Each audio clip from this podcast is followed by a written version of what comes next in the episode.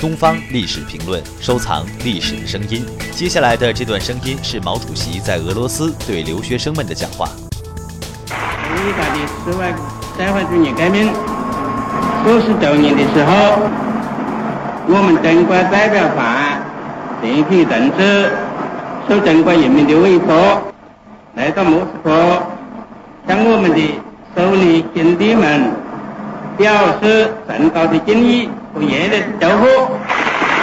我在一九四九年的一九五零年初访问过苏联，那时我们两国政府签订了中苏友好革命互助条约，从此开始了我们两个伟大社会主义国家的亲密结合。十月革命节是苏联人民的伟大胜利节日，也是全世界无产阶级劳动群众和一切被压迫人民的伟大胜利节日。